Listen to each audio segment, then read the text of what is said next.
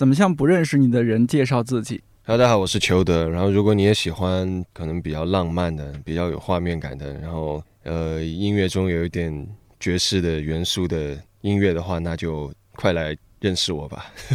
有哪些你青少年时期特别喜欢的音乐人或者乐队？方大同、陶喆、Michael Bublé。在做音乐方面，你感觉自己在哪个环节、哪个部分还算是有天赋？我觉得我是在可能后期的，比如说我想要在编曲中呈现画面感，就是可能有一些那种小的灵思比较稍微厉害一点的，就是设计一些东西。有没有想要合作，但是目前为止还没有合作过的音乐人？太多了，那可能比方说藤井风。袁娅维啊，我我我提下，就是虽然在舞台上有合唱过，但是还没有合作的作品，希望有有机会可以合作。就这两位嘛，呃，可能窦靖童啊、方大同，然后我都太多了。嗯，那有没有想要跨界合作的人士？就是对方不是音乐这个行业的？嗯，山本耀司。那假设在你的歌曲评论区看到有人说裘德的音乐好难听啊，你的内心 OS 会是什么？呃，就如果是看到的话，可能会。有点不开心啊，当然，然但是也能够理解，因为就他如果他不喜欢我，他可以去喜欢可能他喜欢的东西就好了。巡演的时候有没有最担心的事情是什么？比如说破音啊，然后耳返就可能没调好那种，我也有经历过，这真的非常的不安。曾经自己做过最勇敢的一个尝试或者决定是什么？最勇敢的可能是毕业以后来北京北漂。呃，对你来说，从早到晚怎么样才算是度过了理想中的一天？能够吃上完整的三餐嘛，就算度过理想的一天。短期内有没有什么职业小目标？出专辑。中长期呢？中长期出两三张专辑吧。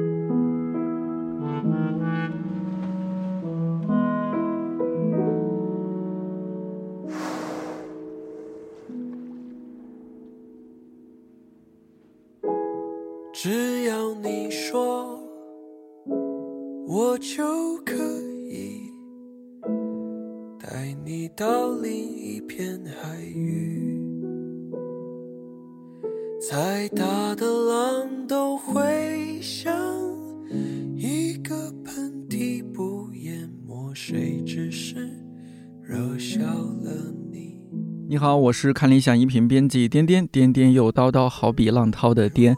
你正在收听的这档播客《看理想圆桌》是看理想编辑和主讲人放飞聊天的地方，也会时不时邀请各个领域的好朋友们来坐一坐，希望这里成为你晾晒心情、找到共鸣和听见生活更多可能的小阳台。这是一期久违的音乐专栏《喜悦》。邀请到的嘉宾是音乐人裘德，正在播放的这首歌《浓缩蓝鲸》出自他发行于二零二一年底的专辑《最后的水族馆》。裘德凭借这张专辑，在二零二二年入围了第三十三届金曲奖最佳华语男歌手奖，而这并不是他首次入围。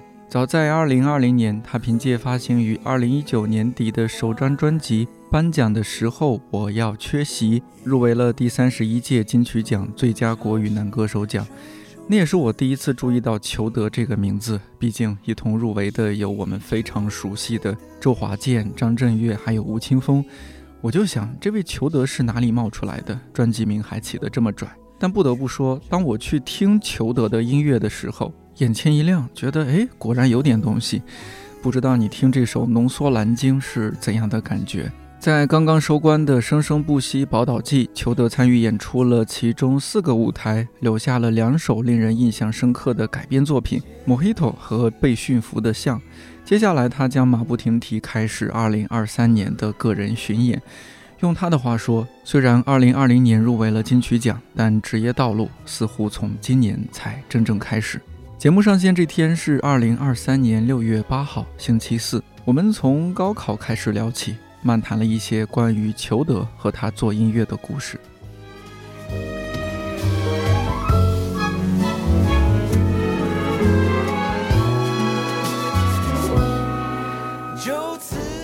高考这件事情会不会离你也比较遥远了，是吧？哦哪一年参加高考的？九年前吧，九年前因为我来北京五年了，嗯，然后我大学四年，二零一四年参加高考的。我是二零一三年上的，那十年了有没有？今年二零二三年是吧？哇，十年了，十年十年前了，对。从当年的赵同学，然后到现在的裘老板。嗯，其实我平时经常会看到一些那那个歌曲下面的评论区，会有人发现他们是什么，就是比如说高考前啊，对考研期间啊，嗯可能压力很大，然后就会听歌，然后就会抒发一些感情。嗯哼，我不知道十年前的事情你还记不记得？就十年前高考对于你来说是一件压力很大的事情吗？以及你那时候有听什么音乐来抚慰自己心灵吗？嗯、十年前可能没怎么听，有点久远了。就玩玩游戏。玩游戏啊、玩游戏有影响发挥吗？没有影响发挥的话，那还是可以。就因为我当时是艺术特长生嘛，然后我、哦我有一些科目已经放弃了，嗯 就可能专攻一些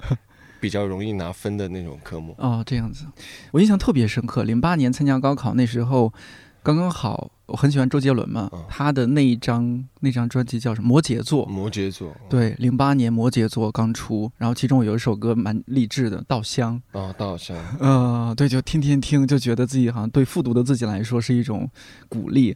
然后同时，我很喜欢另外一个乐团五月天，五月天，然后他演唱会你去看了吗？我去了，我去了。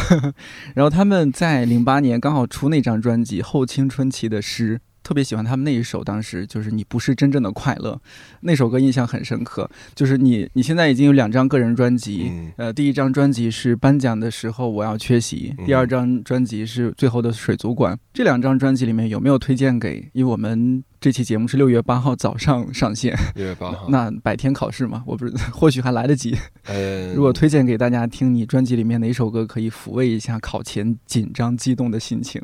浓缩蓝鲸吧，就大家不要紧张，因为其实在这世界上，我们每个人都是非常渺小的存在。但我觉得，只要你有那个梦想，在这个世界上，我觉得就就够了，不要太去比较，去干嘛。就算考不上也没有关系，你可能有另外的呃一个，就总有一条路嗯是属于你的，属于你嗯在从可能剩下来，就可能注定会会嗯那样去走那条路。这个结果其实就不要那么看重就可以了。刚刚你也有说到啊，就是有没有去看五月天演唱会？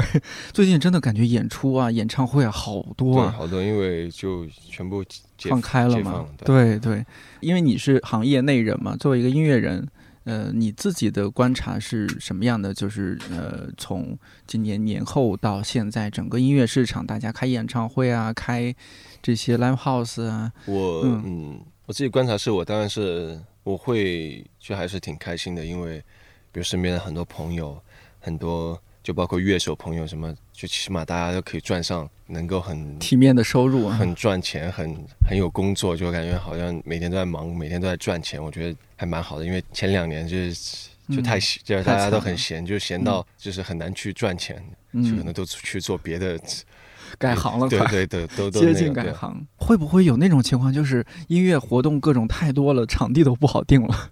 确实很难，因为我前段时间不是有水族馆三场剧院呢，呃，嗯有一场上海场，可能周末都订不到了，订到是周二还是周三？嗯，周二，然后嗯就没办法订周末，然后别人问我为什么为什么不在周末？周末啊，周二我们明天要上班呢，为什么不在？我？我也想订周末啊，但是订不到呀，对，嗯，这个我们行业也差不多最近这样的情况，比如说一些作家他们出了新书，嗯，做新书发布会，但是就是周末的活动的场次很难订到。哦前段时间还有编辑朋友和我吐槽说：“哇，现在怎么回事啊？北京、上海的周末这么满的吗？想做一场新书分享会、发布会都订不到，最后只能工作日，和你一样。哇，确实，但其实还是蛮好的，就是大家有了很多选择，文娱类的，对，去看演出也好，去参加一些分享会也好。嗯，你自己个人来说，有没有也蛮想去偷偷跑过去围观一下某场演唱会的？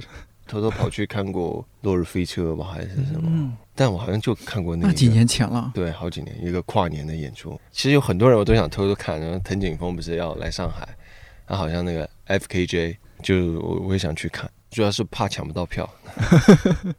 嗯，呃，其实我们录的时候，刚刚也有说到啊，就是你刚刚参加完《生生不息·宝岛记》这一档综艺节目，感觉怎么样？就是和那么多很厉害的音乐人合作，对你来说这是一个怎样的经历？要不要聊聊其中的一些故事？我觉得是一个非常难忘的经历吧。就是我在其中，就是就你会时常觉得非常的自卑，就是因为你看到别人很很厉害，就我经常会在自卑或者是。自信来回的跳跃嘛，就是你看别人很厉害，然后可能到我自己，如果我自己来改编的话，我就觉得还会蛮有自信。但是可能不是我自己改编的话，我就会哇，别人就是会就是来回这样转换，因为大家都太厉害了。你合作的几位艺人，像一共四场舞台吧，我记得是四首歌，四个舞台。对。但其中两首歌是你改编的，对吧？Mojito 还有被驯服的被驯服的象啊，和张韶涵的那一个舞台。那两场的改编，我看后期大家评价非常高啊，就觉得你编曲啊各方面太厉害了，还还可以。但那个过程对你来说是很煎熬的吗？过程是蛮有趣的，因为像《Mojito》，它是有三个人合唱，还有周星哲，对，你要怎么排？嗯，那个因为和声我也要编嘛，但时间给的其实不多，就很赶，很赶，嗯，但是就赶出来，大家就其实还就是我就发群里说啊，这是框架，你们听一下。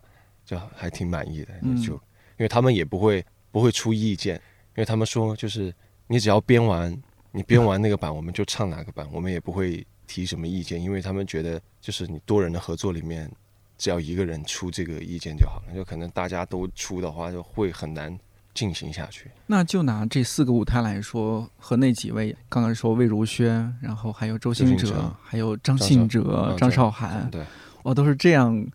很厉害的、很优秀的音乐人，你觉得和这几位合作，分别能够从他们身上感受到一些什么不一样的感觉？因为我们之前，比如说作为普通歌迷去仰望他们，你到你作为一个音乐人，然后和他们去进行这样相对平等的这种合作和对话，有什么不一样？嗯，像和娃娃的周星哲，其实就黑头那一场。就挺轻松的，挺 chill 的，就是他们也不会很什么，基本上是好像是我在去主导嘛，主导就是整个。但是他们，我觉得学习能力很强，就是可能当时像娃娃，他听到编曲以后，然后那个节目组给他安排那个舞蹈，他要去学，因为我们三个可能好像都是第一次跳舞，跳舞，然后最后播出来，就我那个我那一部分是跳的最烂的，就他们两个一看就是就是还是有底子，还有底子，我是看起来好像没有底子，就很很搞笑，反正就我觉得他们很很专业吧，就是虽然说大家说哦不会不会，但是。其实上去的时候，就说感觉是你不是说不会吗？就是感觉好像是会的，就那种学霸是吧？对对，说还没考好，没考好，结果就是就是就是前三名，对，就是那种感觉。对。然后像邵涵姐和哲哥的话，就是台风太稳了，就是从他们身上学到很多。就拿到编曲以后，然后我和比如说我和邵涵姐就是两个人对唱嘛，就在彩排的时候我惊了，就是他经常做一些动作，我直接到我的部分，我因为我要和他对看，嗯，对看以后我就会我会忘词。因为他动作会很很大，台风很好，就可能在当下那一刻，我会专注于欣赏他的那个台风，秒变迷弟。对对，然后然后就到我唱了，我要走，就是记得我要走一个位，然后我在看着他的时候，我一直唱，然后忘走位，他 他推我，他推我，让我赶紧走，就非很还是很专业的。嗯，舞台经验也非常丰富，舞台经验很丰富，然后你跟他们一起演的话，其实也能。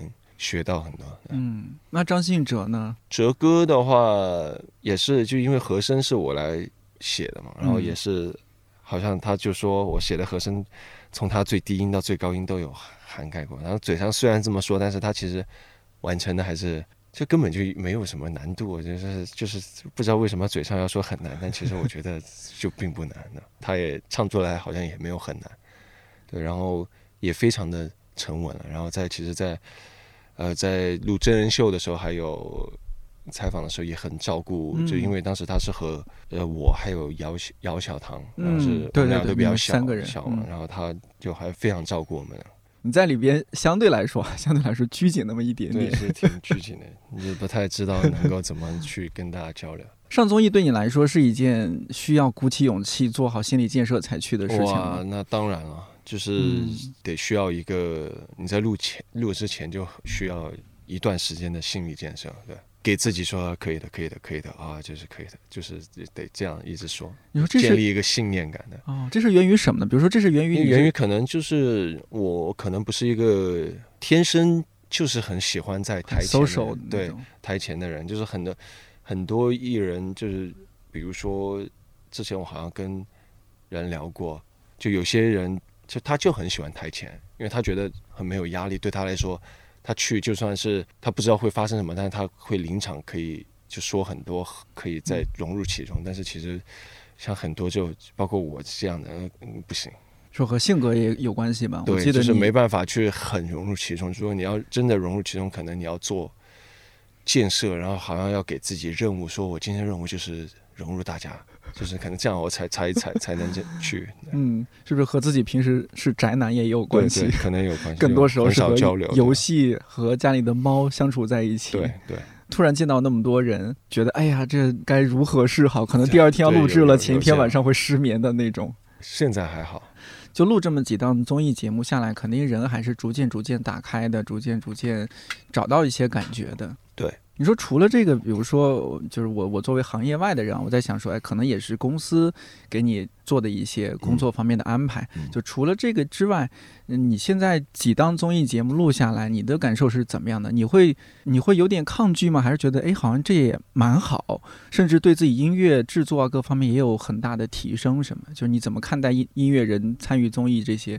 音乐人参与综艺，我嗯觉得在现在，我觉得是有必要的，因为就包括像我一样做很多比较，就不是说小众嘛，就是没有那么多人听的这些音乐的时候，因为别人很很难有渠道去关注到你，你可能要上一个综艺有一定的曝光，大家才能可能啊了解你这个人，喜欢你，然后才会去搜你的音乐来听。我觉得还是有影响的，对我来说，就是那个影响在音乐创作方面，我觉得是不是一个正面的影响，可能是啊 负面的。因为当我要开始做专辑要干嘛的时候，但是突然要去录综艺，会打乱我嗯整个的这样的一个节奏，然后导致我，因为我要做歌、做专辑的时候，我得需要一定的时间，就不要外出，然后去就是让自己静下来，然后去做歌。但是综艺的话，你就不行，你整个人就会让自己被迫浮躁起来，然后要去 浮躁对，起来。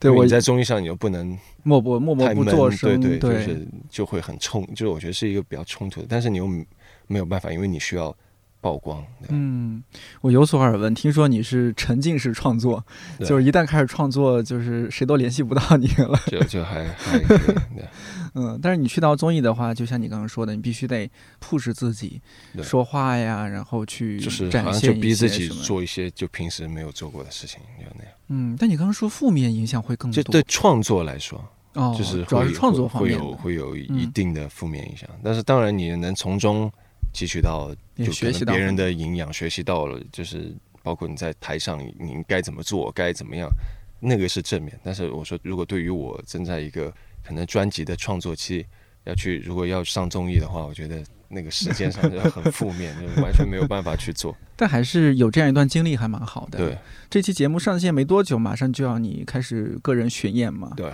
个人巡演来说，这是第几场啊？第三巡、第二巡，这感觉好像是第二巡的补完版，因为第二巡是在前疫情期间嘛然后就全部好多、嗯就就演了中断哈两站还是三站，然后全部中断中断掉全部延呃取消了，最后。那有点像是二点五巡，对二点五巡，二点二点五巡。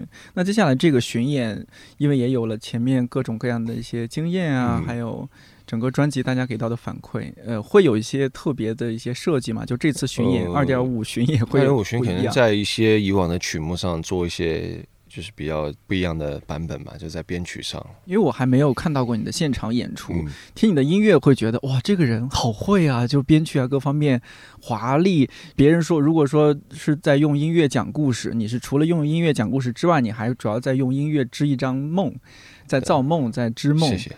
有这样的感觉。那我在想，那这个人会不会他的线下演出也是非常的要华丽，有各种的布置啊、场景啊，呃，要大家特别沉浸式的感受？那个剧院的是这样的，是吧就？前三场剧院的是这样的，那 live house 可能没有剧院那么华丽。啊，没有那么华丽。适当展开讲讲吧，就是接下来这一趟巡演，从六月份开始的，应该从六月十号开始吧。它会是怎么样一个？就以往的对以往做一些升级，或者说是有一些你特别花心思的地方。因为其实最花心思的心思的还是就是编曲上，因为我自己重编了七首还是八首，给大家一个，因为我不想可能每年演出，因为我有些歌好像每年都在唱，那我不想好像每年都在唱一个不想重复自己，同样的嗯。一个版本，我觉得嗯好像有点无聊，那我可能想做一个改改编。编，对。嗯，带给大家一些惊喜。对，作曲啊、编曲方面，就自己会有一些自我要求。对。呃，除了自我要求，会不会也会延伸到和你合作的工作人员、朋友身上？我我呃我是有看到，在你很多音乐下面，合作伙伴当然是开玩笑了，说就是 想要那把你如会有，就是。会有，因为大家需要的就是一个这个压力吧，呃没有压力就没有动力。因为我是一个，就是会有很多，就像之前我说我我有很多其实想设计的地方，是在于他们来说，可能我很多朋友就可能他平时做一些活不需要那么多设计，他就直接嗯，写一段很比较很流行的很怎么样的，这叫什么行活儿 对对，然后可能我就是要打破他比较舒适的部分，啊，让他走出舒适区。对，然后他就会啊，然后啊，好吧，然后试一下。但是其实我觉得他们都是有能力去做出的，然后可能只是需要一个逼迫的。这是你性格里面比较这这没算什么强势的一面？就是不是强势，因为我是在做我自己的作嗯品，可能我是对我自己的作品一个要求吧一。个要求，他这一段需要这个东西，可嗯能我就要必须要实现这个东西。那不是说我要要求，好像故意要挑刺，我说你必须给我怎么怎么样。然 后可能我是就可能不管人，我是从作品来说，我在作品里我需要这个，要是从放在互联网公司里边，你这算是一个很好的产品经理。是吗？谢谢。但和和你合作的人会很痛苦。那很痛苦，但是其实就包括从很早之前合作的，然后就包括我入围两次嘛。就大家虽然嘴上这么说，但是其实也蛮开心也？蛮开心，因为好像嗯大家一起都在成长的样子。嗯对，能不能说你比较恶魔的那一面是怎么样的？我比较恶魔的是，可能就是有些时候定了一个，然后我可能听了一会呃一段时间，我说这个不行，已经是第几版了？大概就是这其实也没有很那个啊，就混音混音其实蛮那个的，混音就最高改过二十多版嘛，最夸张就是最后的水族馆那张，在快上线前的三天，就是我是同时在改七版的混音，就是每一个反过来，然后我就要开始拿拿拿拿出拿拿拿，要给他写要修改的意见。如果平时专业一点，可能是你听了以后，你会花一个稍微长一点的时间去给他整理一个可能一次性你想要改的东西。嗯但是当时是要上线了，就是好像就是每次改完，然后反过来听的时候，好像这里又不对了，然后就是你得要一直细调到你上线那一刻你最满意的版。但是上线以后还是会有很多想改的，但是我觉得好像上线就让他上了，那可能他就。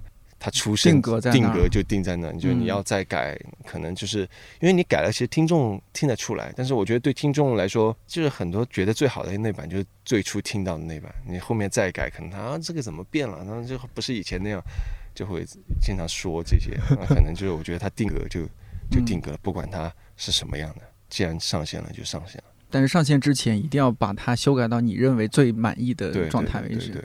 大学时候你改论文也这样吗？大学时候就是论文，基本上写写完一遍就上交了，我不改论文。嗯，但在音乐方面为什么会有这样的执着？是一开始就有，还是可能是得到哪位前辈的指导，说做音乐就应该这么做？因为不是做音乐这么做，我起码觉得上线之前，起码要到一个你不会觉得有一些地方就会质疑的那个表情。因为如果如果有这样的话，你每次在上线以后，你每次听的时候，每次到那个地方的时候，你都会打断出来，就是可能嗯我想要的感觉是，就算上线以后，我听这首歌，我可以就完全沉浸听完整首歌，没有关系。但是如果是没改到一个我自己觉得好的地方，因为我在上线之前，其实我比你们要知道很多这首歌的细节嘛，那可能到每次听那首歌听到那个地方，我就直接想关关掉，要或者切歌了就啊啊就赶紧切，嗯就因为那个地方会让我不舒服，因为我没改掉它，那那个那个会很烦。啊，你会让工作人员就比如说睡在录音棚混音室就不走，还是大半夜打电话薅起来，来来来，赶紧来改就一下。就基本上在快上线的那个之前就基本上都是在通宵，就是包括我还有就是工作就是混音的都在通宵的，真是蛮蛮难想象的，就是。但是也能够理解为什么裘德的两张专辑都先后入围了金曲奖。二零一九年发布第一张，二零二零年就入围了三十一届金曲奖，对吧？三十一届、三十三届。对，三十一届、三十三届，两张都是因为这么魔鬼的制作。那第一张还好，第一张其实第二张会比较魔鬼。第一张，我觉得第一张的那个专辑更多的是一个直觉，就因为我第二张会有一个判断，就像比如说很多歌，我其实改了很多很多版。才最后最终定格的那一版，但是在第一章，我就可能就全部就是一版就过了，我不不会想改了，我就因为好像就直觉，对对对，不不会改了。或者有可能是第一张做第一张专辑的时候，你是属于自己内心有很多东西表达，你对于表达的那种渴望是大于说技术方面的要求的，对，没有出现过专，没出过专辑嘛，然后就可能就感觉好像每一个都好像挺。厉害的 每个哦，我觉得不错，厉害厉害厉害。啊，有些歌是其实都不想要的。第一张其实我也想改的。第一张就比如说像有一首歌，其实本来差点都不会再出现，就是莫比乌斯号的传译。大家很喜欢这首歌。就 demo 的时候我不太喜欢，就是最最初 demo 的时候，然后最后是当时的公司说这个副歌是可以的，你就别改了，就这个吧。那最后我觉得啊，想算了，那就别改了。第一张，然后最后就写完词以后，它就完全不一样了。但 demo 的时候，因为前面那个的滴的的的的的的那个 demo，其实唱唱出来，我觉得没有那么好听。嗯，但是写完词，就是给他把故事讲进去以后，其实是非常感人的。其实我第一次听你的，呃，应该是就是第一张专辑，啊，第一张专辑听了觉得，哎。蛮特别，而且你因为嗯现在这个艺名嘛，艺名也蛮特别，裘德。嗯，因为托马斯哈代他有本书叫《无名的裘德》，对，然后就是哎，这个 对对，他但其实他讲了一个蛮惨的故事。呃，现实中的裘德坐在我面前的这位裘德还是不错的，两张专辑都入围金曲奖，这叫幸运的裘德。然后我我第一次听到你的音乐，真的还蛮惊艳的。然后看资料说，哎。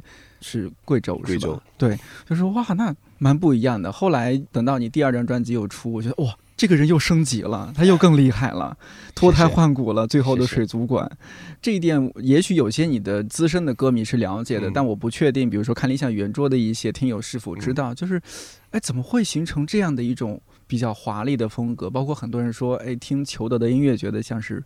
听音乐剧的感觉，虽然我知道你是科班出身了，对吧？你刚刚也说艺术生，你大学学的是美声，对吧？但我不确定你你的音乐方面的这些累积，对你后来的风格形成有这么大的影响吗？其实我觉得是靠一个，我不知道，像老天给我的选择，对，选择就是，我觉得像音乐风格的形成，是不是说是某一个时期形成？好像是从很早开始听歌，像每一个。当时喜欢的歌手，好像所有的人都在。嗯，你有写轮眼，你把他们都 copy 了。不是，就是那种，就是因为你从小听那些人的歌，然后每个阶段都有可能不同喜欢的音乐人、不同的风格，然后最后到开始写歌的时候，你的审美可能就是想要朝觉得这个方面是好听的，那可能就就开始写这样的歌。你也在很多地方有说过，呃，其实你也喜欢周杰伦、对方大同，当然说的更多是《追名 恋情》和藤井风。就属于他们是不同阶段给到你一些养分嘛，音乐上的。嗯，对。怎么样的？从最早期的，然后到最早期是周杰伦，小时候很喜欢他哪首歌或者哪张专辑吗？我当时记得学他的那个什么《我的地盘》。七里香那张专辑里面，那是零四年。哦，七里香，我在小学好像篝火晚会第一次那个表演就是唱的《七里香》，这首我也太喜欢了。然后后来就初中就开始陶喆、方大同，然后有偏 R&B，然后到。可能当时就开始听一些英文歌，比如说 Jason Mraz。哦，对，这个我也有印象。I'm Yours。对对，然后 Michael Bublé，然后就开始爵士的，就然后然后一直听，然后到后来又是追名，然后可能有一段时间还有李荣浩。哦，对对对，他应该是后来去踢馆那个综艺，是不是？哦，我是歌手啊。哦，对对。所以他就唱模特吧？对，刚出来的时候很惊艳，是是是，我印象太深刻了。就这样慢慢每个阶段都给到我一些。养分，养分，对。但是也不是说自己多么明确说，那我就要做某一方面音乐，对，曲风啊什么。只是说我好像做这样的音乐，我是喜欢的，或者说我你你自己搭建一个什么样的基础出来，然后再往上加加加加成了现在大家看到求得音乐的样子。对，呃，所以那你会介意大家说，哎，听你的音乐像听音乐剧？你会介意大家这么说吗？呃，我当然不会介意了。就是其实就每个人听了可能有不同感觉，可能他说像音乐剧，然后有些人听到啊，就就就又又像什么，这个人听了是像什么？我觉得可能每个听众听出来听一个东西都是不一样的感觉，所以我觉得这个是这个是好的，因为我可能做出这个音乐，我就不想要给他什么定义，有可能每个人听到他是不一样的，那那。就就就可以了，对。咱做音乐是完全不考虑传唱度的嘛？大家都吐槽，觉得你的音乐不好唱啊。这我有我有考虑的，就是就是我我还是觉得我在我的朋友的这一帮里面是最主流、最流行的，因为我好多朋友，包括秦凡奇啊、啊阿弗洛，对对对，阿弗洛，哦，我也很喜欢会更没有那么大众，就更小众，更小众。对。会对自己就是让更多人知道、更多人听到自己的音乐这件事有渴望吗？还是你更多是专注在自己做让自己觉得快乐的？我当然是觉得做自己快乐的。就好了，但是公司会让我，公司会想让我被更多人知道。你的歌迷也会希望你对我当然，但是首先就是你得让自己快乐，是我觉得是最重要的。那参加了，比如说像最近，因为你刚刚参加综艺节目结束之后，然后要巡演什么，你觉得是自己的状态是快乐的吗？还是属于哎呀，就也顾不得快乐不快乐啦，真的是有点忙啦。呃，综艺录回来的那一个星期还挺快乐。因为你我疯狂的吃平时不敢吃的东西，雪糕啊，各种买回家各种吃。因为刚好那个综艺又接的是剧院的演出，就得身材管理注意，对对，要克制，要怎么样？然后但是你全部完了以后回来就是。放飞自我，那个感觉还挺爽的。但是接下来要巡演的话，可能又得要注意一下，是吧？对了，会对这种呃现在这样一种生活状态会感到厌烦吗？就是要做专辑，要参加综艺，要做巡演，你会觉得烦吗？还是觉得哎，这就是我蛮想要的生活？我觉得其实我好像都没有考虑过他会不会烦，因为我好像每次都在。一直在享受去做，一直在这个过程里面，但是就可能没有想想过啊，这好烦啊，这怎么样？嗯，从你第一次入围金曲奖第三十一届金曲奖到现在，也不过短短四年时间，哦，是吧？就四年啊，对，很快，二零二零年到现在是吧？嗯，零一二三，是的，四年时间。过去三年对你来说是怎样的三年？就是你想，二零二零年你刚入围金曲奖，那时候应该也上了热搜嘛，对吧？因为你的 当时大家大众主要讨论说，哎，这个人的专辑名字好搞笑，好有趣哦，是吧？颁奖时候我要缺席，结果对我来说怎么样？三年非常魔幻的三年的印象是很多活动好像都被取消啊、终止啊什么的。我今天中午和同事我们还聊天，我说过去三年有种什么感觉？有一种像是大家都在。一片大海上，无垠的大海上，然后大海是惊涛骇浪的，它不是平静的，偶尔平静吧，大部分时候惊涛骇浪。我们总在担心会不会有一天靠近陆地，会不会有一天水没有水了，没有食物了，呃，会不会没有明天了？一觉醒来，甚至就醒不来了。但突然感觉现在是，哎，一下子靠近陆地了，嗯靠岸了，然后再次脚踏大地，可以想想接下来的事情。对，就感觉好像。我总觉得好像我的目前生涯是从今年才开始。你说这三年说他虚度吧，应该也不算是完全的虚度，是吧？比如说第一次巡演，那作为一个新人刚出道没多久，第一次巡演就很担心啊，因为怕自己唱不了那么多首歌，因为自己写的歌会有点艰难，对，不那么容易唱。对，然后但是好像降 K 什么的，对，好像第一次唱完以后啊，我觉得心里有谱了，好像是能唱的。然后第一次巡演只有十二首歌，然后后来十五首。然后再后来，像我今年剧院的演出，二十二十一首还二二十二首，我觉得越来越多，那感觉好像自己都唱得下来。第一次巡演的时候，台下的人多吗？第一次，嗯，有些地方还是挺多的，有些地方就是蛮少的，其实蛮少，但他们热给我的热情也也是一样，蛮热烈的哈。但台下人多与人少会影响你自自己的状态各方面吗？我觉得心理上。可能会有一点，但是可能在你的表演上、你的形式上，你要对到场的每一个观众，你都要给同样的热情。但你兴奋更多还是那种紧张会可能很呃，第一场的第一次肯定会非常非常紧张，但后来都是有数的。但但但但在后面的巡演，就是好像你刚上台的时候还是会紧张。有台下大家跟着一一起唱吗？呃，有，就是有些比较简单的歌。这种时候应该蛮感动的吧？对，很感动。就那种大家记住了你的旋律，记住了你的词，对，然后和你一起在词倒是他们也记不住了，是吧？我只能挑挑一些，就可能像《北海道恋人》，他副歌只有我我我我我我我，这个时候也也唱，哎对，然后就跟大家那个是可以。有些他们也记不住词了，因为我也记不住。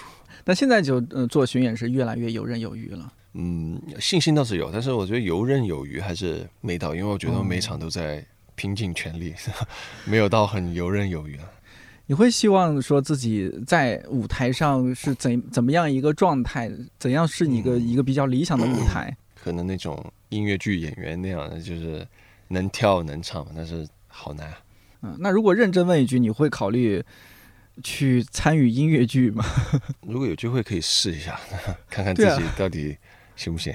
已经有那么多人夸你，比如音乐剧，那么有音乐剧的感觉，我都觉得啊，为什么到现在都没有音乐剧公司来找到你？放不开自己，就太内向了，就感觉音乐剧要很放得开，放得开。嗯，其实出道到现在时间也蛮短的，只是因为中间夹杂了疫情嘛，对，有点像大家都是被掏空、掏走的三年。对。经过那样的三年，经过到现在的这样一些摸爬滚打，自己现在工作啊、做音乐啊各方面，心态种种的，有没有什么和以往不太一样的地方？对，在音乐上当然是会有，就是较以往要更成熟一点，好像各方面都比较成熟了。但是心态上，我觉得我还是好像跟刚来的时候也差不差不了太多。刚来的时候是什么样的心态？就可能对一切好像很好奇，对。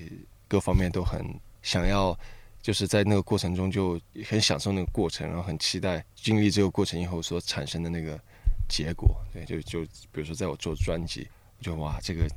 这个地地方好有趣啊！这个发出去肯定大家哇，在这个地方肯定会有没有人懂？可能我在这个地方的 这个设计，对那个地方的设计，然后就是就是会享受这样的一个乐趣。对，所以说当你看到别人就可能评论啊，这个地方这个这个这个怎么？我说啊，就是你懂我，还要给他点个赞。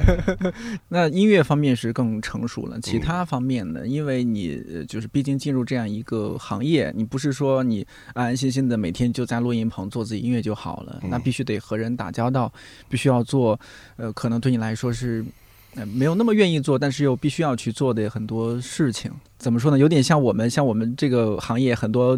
同事啊，朋友会是因为喜欢看书啊，喜欢哪个哪些作家啊什么，然后进入到这个行业。那进来了，有些人会适应，有些人会觉得，哎，每天怎么还有这么多琐碎的事情？我是来我们叫看理想嘛，我是来看理想的。每天这么多繁杂琐碎的事情，我看不见理想了。你在音乐行业有这样的感觉吗？我觉得我是蛮蛮幸运的，因为我刚来可能就在做自己的歌，然后可能就被大家看到了。但是我很多更多的朋友是。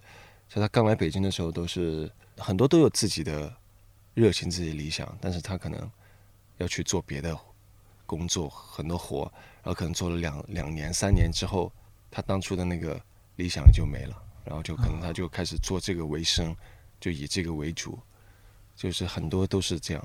对我觉得怎么说呢，就是能坚持自己的时候，还是就坚持。因为我刚来北京的时候，其实如果我选择去做那样的东西，我可能。比当时的自己可能赚的，就比如说在赚钱方面，可能要赚的更多一点。但是后来选择好像赚钱没那么多，就等就但是可以写自己东西的一个工作。对，我在想，你做音乐是有有一些哪些想法在里面？呃，就是我是来实现我的梦想的，或者说音乐就是我的表达方式。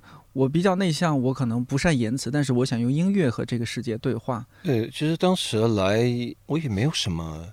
音乐上的理想，因为你没有想到自己会怎么样，成为一个歌星。对，然后你来的时候就是说我，我觉得发歌、写歌很有趣，因为我当时刚来的那一年，我好像每个月都发一首歌在那个平台上。就是当时，因为我对很多都很好奇，呃，一些所有就是当时就是像电脑里面那些音源、音色软件，很多都让我很有新鲜感，然后可能就用做做出一首歌，然后就发到平台上。我觉得当时那个就是。你有没有想到会怎么样？但是你觉得这个很有趣。可能我平时没有跟大家讲很多话，但是在音乐里，哎，大家觉得你这个人好像是话挺多的那种感觉。嗯，我把我的调皮劲儿放到音乐里边了，大家自行感受，是吧？那种感觉，对。在你的歌的评论区，就是有有时候会看到大家说：“哎呀，华语乐坛没完。”你前几年有听过这种说法吗？就是作为一个行业中人，听到这种说法，说哎，华语乐坛完了，什么反应？觉得哎，你们瞎说什么呢？那怎么说呢？其实那可能大家没有听到，因为像我身边太多很优秀的人了，但他就是因为现在主流的市场可能更多偏向于一个很快节奏的生活，那需要一些快节奏的音乐。那个大家才能知道，但其实也有很多很多在做很好音乐的人，就是很难很难发现发现他们。对，那这些我在往期的一些专栏里也多多少少有有聊到，感觉大家就是不同的嘉宾，他们对这件事情的呃想法什么看法不太一样。嗯，像今年或者说从去年到今年，好像社会上有这种怀旧的情绪，呃，就大家觉得，哎呀，还是老歌好听啊，还是老歌耐听啊。但另一方面，面对的就是，虽然说不同的音乐平台，特别是像网易云音乐，也在不断的做各种各样的计划，像你就石头计划推出的是吧，扶植新的这些音乐人出来，让大家也确实发现了很多很惊喜的宝藏的音乐人、宝藏的声音，但好像还是不太够。即使如此，大家还是在说：“哎呀，还是以前的歌好听啊！现在怎么没有好音乐？” 其实，像以前的歌，为什么觉得以前的歌好听？因为我觉得，就像很多人说，好像我第一张专辑的很多歌到现在还是最好听的。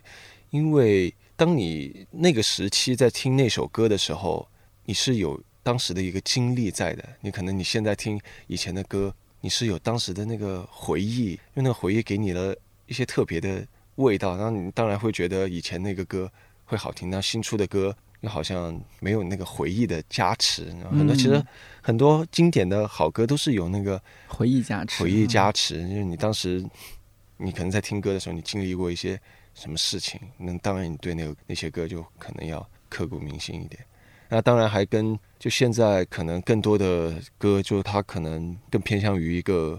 功能化的音乐，然后要怎么在多少秒之内抓住你？你不然就切走了。就是你会怎么看？当然，我从我的角度来说，我听的音乐，觉得你好像不是那样的一类音乐。我当然会就是坚持我自己，但是其实我就是觉得也没有说对或错。然后好像音乐现在就好像就越来越可能，嗯，更主流的是偏向于一个功能化的音乐，对，去怎么呃让人消遣，让人怎么样。我之前听另外一位音乐人，呃，可能也半开玩笑半认真的说吧，他说：“哎，那我有一天我的音乐被广场舞大妈喜欢，他们在跳舞的时候放我的音乐，我觉得也没关系。但是可能这是他的一种理解。嗯，呃，裘德的音乐当然目前来看好像不太适合在广场舞跳，对，太难了。你对自己的音乐做的也比较小众嘛？这风格相对来说希望我的音乐是，就比如说过了多少年，十几、二十年、三十几年，人们打开，哎，这是谁？好老好早之前的歌手哇，他就哇这歌还很好听哎，怎么怎么样？就不是说可能三十年后，嗯，看我的音乐过期了淘汰，没有人听了，就就再也没有人记得，就那样。像现在我偶尔在家里面也会从那个平台上放一些，比如说呃零零五年、零六年、零七年，这是一个华语音乐神仙打架的时代啊，那那种 你知道那种剪辑的视频，哦，每一首听我都觉得放在现在也是大杀四方。因为当时在零几年那个时代，好像是因为是唱片公司会掌控可能所有的，包括歌曲审美的呃一个走向。当你听到这首歌，其实是他已经从很多内部层层筛选，然后给到大众听的。然后可能到现在就是没有这样筛选的，大家其实想发歌就直接就发了，那就会导致也有好的歌，但是有很多。我也不是怎么怎么样的歌，就是出出现在 网络上。所以你希望自己的歌过到多少年，可能也是经得住听的，是耐听的。对对，可能需要熬住一些比较相对啊相对寂寞的时光。无所谓，你会有这种心理准备吗？就觉得那可能我我会有，但是公司。不会有，公司熬不住了，那就需要在公司对你的这种大火的期望和自己想要坚持做，也不能说你坚持做小众音乐，而是说坚持做自己想要做的那那一种音乐吧。那接下来就是你在音乐方面有没有想要做一些其他更多的尝试？我听你刚刚那么说，好像你对电音啊各方面是不是也蛮感兴趣？对我其实一直有在做尝试，包括第一张第一张专辑有。比如科学家，就是其实很多电子的，然后到第二张专辑，其实我也有用电子跟一些古典的元素来结合的，比如说像火之图写，嗯，对，然后就是就我一直其实，在有想要去碰撞出不一样的东西。这些都是自己闷在那个录音室里边去想出来的。对，这些就是你写的写的时候就想想好他要该怎么去弄。哎，好像这个没尝试过，我想试一下，这样到底行不行得通？然后就去好像找能够实现这样的一个那种艺术家合作。像新专辑里面不是也有那种用水声来模拟那种鼓声，对吧？我觉得这个想法也太妙了。就是昨晚我学会，昨晚我梦见我学会了游泳。对，第一段副歌就是用水声来做一些还还有打击乐的那个采样，是在里面。你平时还会去自己呃，就就是也要做一些素材积累也好，或者说。你也不能每天只听歌吧？是不是也要看看书，或者说是看看电影啊？这些他说不定就也许电影上当然是会有一些很多灵感。就我包括写的歌很多，嗯，感觉是和电影有关的，和电影有关。然后颁奖就是跟就看摇摆摇摆狂潮，对。然后水族馆是看哎那个动漫，我真到现在我记不清楚那个名字。然后就很很多都是来源于里面的一些。动机一些灵感给到你的刺激。你在看这些东西的时候，也不一定说，那我看完这部电影，我要为它做一首音乐。我以前会有，以前会有，因为以前在第一家公司这么强。以前在第一家公司，就是我有一个任务，就是这样的，就是好像看完一个电影，你就写一首歌，就是不管是有没有人声，或者是没有人声的也可以，就是写一个东西来当时一个作业这样。嗯。你做音乐到现在，就是呃，因为也有已经有一些呃成成绩啊什么出来，家里人对你现在，因为我们印象中，什么从其他地方到北京做音乐的人都是顶着家里的压力。对对对，我也是这样的。我我就是其实我来北京之前，我可以有一份很稳定的，就比如说在电视台的啊体制内工作是吧？对体制内工作，然后 家长最喜欢的。所以我当时我爸说：“哎，你可以一边上班，然后回家去做。”那些东西，然后但是我说我不要，我不喜欢。我想如果刚毕业，然后趁着我还可能还有一些热情，有一些我觉得像热情、好奇心这样的东西是非常宝贵、非常有限的一个资源，就是你得抓住这样的资源。然后我想我去北京闯一下，最后就是好吧，你去吧，就就就来了，对，就来。一般来说，你做专辑会是什么先行？是想讲一个故事先行，还是呃，一般是先写曲。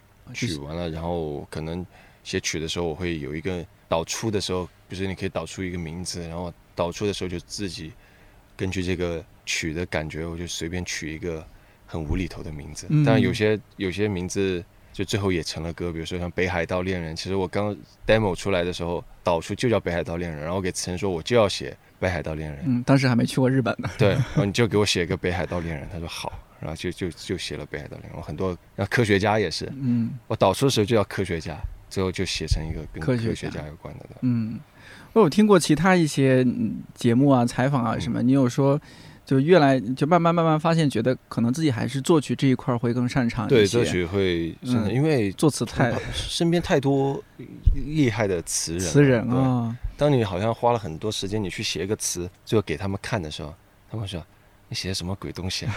这个是什么意思啊？你什么牛头不对马尾，然后给我改一下，然后改完以后，我觉得哇，好厉害啊！就是，然后后来我就觉得啊，自己不要花花精力在这个方面，就交给他们好了。会有一个备受打击的过程吗？哎，当然会有，因为我野心是会蛮大的，因为可能我自己写的歌就比较适合小一点的视角，就可能聚焦到我。但我当我写到很多很广泛。的时候，好像就好像自己的文学的激养好像没有那么没有那么丰富，达不到我自己想要的那个感觉。嗯，驾驭不了，有点对，就就可能会就是很多就是有词人的帮忙。现现在应该会逐渐接受这一点，就反正哎，大家是可以各司其职，各自做好各自的事情。其实就是我不会强求说就自己一定要所有做什么，我我强求只是说这个作品出来是不是够我的那个心里觉得那个好，但是他是谁。就无所谓，但是作品出来是好的，就不管是作词是不是我，编曲是不是我，什么是不是我都无所谓，但是它出来是好的，我觉得就就 OK 了，就一切以作品为准。除了刚刚我们说到的一些歌迷听你的音乐的一些反馈之外，你会有预设吗？就是说，哎，我这样的音乐可能适合在某什么样的场合，或者说适合大家在什么样的情况下去听？我我的预设就是好多歌就是刚开始做完编曲以后，然后跟编曲说啊，这个歌肯定是花钱花的最多的，然后听的人最少的歌，可能就这样，然后结果就完全正确，完全往往是这样。往往往是这样，就是往往是经费花的最少的歌是大家听的最多的歌，然后经费花最多的歌就大家听的会最少。怎么会这样呢？哎，我做节目也会有这种，就有时候我说，哎呀，准备水一期，最近做节目太累了，可能就找同事瞎聊一期，因为那期数据特别好。更享受就是配齐少一点的，花的少一点的歌，它听起来更聚焦于人生，呃，更舒服，听感上更享受一点，更舒服。但是可能你花的钱更多的歌，它在乐器上、配器上会很复杂，然后可能大家听着觉得，就像我之前有一个朋友跟我讲，就他就喜欢听我一些就是比较简单简单的歌，因为它可以一直循环。嗯，但他很多那些比较复杂的歌，他是他觉得，我觉得这种歌是很屌，但是我不想听，因为我觉得听起来好累啊。我 我就回家，我干嘛要？我又不是在学习，我只是想 chill 一下，就是他不想点开。对那就做好一些平衡呗，就是一方面可能满足呃听友他听众大家对你的音乐的一些期待，另一方面呢也满足自己啊要玩嗨了，要做嗨了那种感觉。嗯嗯，你会有每一张专辑啊，假设呃不知道你是不是在有准备下一张专辑有在准备啊，那就第三张专辑。对。每一张专辑你会对自己有不同的要求吗？说，哎，这一张要进金曲奖，那下一张要干嘛干嘛？嗯，奖项倒是没有什么要求，因为这个是 非常，这个太其实太随机、太是也不是自己了，能对，太这不是能够能够预设的。其实我我我前两张其实都有一个主题了，那可能嗯就是会自己觉得有一个主题会比较好玩一点，就是你你不起码不会漫无目的的去写一些来拼凑，但你有主题，你是在写的时候就就开始要朝这个方向去规划，然后我觉得这个会比较好玩。嗯，你是有点像是像写小说一样去对写，对对，然后当你就是就每次其实你写完以后，然后当它发出来的那一刻，你就觉得怎么说呢？就是好像真正是写完小说要发表了，就是、嗯就是那种感觉，就是对，接下来的路得靠他自己走了。就是就就很很享受就是这样的过程嘛。你去创作，去怎么样把一些这种无厘头的事情，你变得有理有据，嗯，煞有介事。就就是这样，这 这个过程是很好玩的。对嗯，呃，我看网上还大家说，哎呀，按照裘德出专辑这个时间点来说，应该大概率是二零二三年十二月份出新专辑对？吧？是吧？好像是的，对，十二月。有方便透露的一些关键词吗？嗯，关于第三张专辑就是不要透露，就透露一点就猜完了。啊，这么容易被猜完的吗？对，太容很容易被猜的。那会不会有点没挑战性啊？这不符合你这么厉害。那应该和和动物有关。好，那我们第一张专辑是颁奖礼有关，第二张专辑是和水族馆有关，第三张专辑是要到动物园了，是吧？对，就反正和动物有关就可以了。然后在这儿也，因为你这也年近三十啊，马上对三十了是吧？到明年就三十了，三十岁的男人，对，真的要多保重身体。确实，最近听过一个说法说，衰老不是一点一点来的，是一瞬间的事儿。像我们这种你要熬夜啊或者通宵做什么，特别容易衰老，就一下子你会觉得哎。法令纹有了，或者说是头发有点白了好几根啊什么的啊、也希望大家能够关注裘德这一位性格内向的，但真的是呃会越来越大放光芒的音乐人。好，谢谢。谢谢。请用你的眼神给我回感谢你听到现在。说实话，不知道咱听友有多少人是裘德的歌迷，期待你在这期节目的评论区留言互动。看理想圆桌每周四更新，在看理想小宇宙、苹果播客、喜马拉雅、蜻蜓 FM 和网易云音乐等平台都可以订阅收听。如果觉得这期或者这档节目不错，也欢迎在朋友圈、微博、小红书等平台分享推荐，万分感谢。我是颠颠，祝你早安、午安、晚安，也祝参加高考的年轻朋友们一切顺利。我们下周四再见。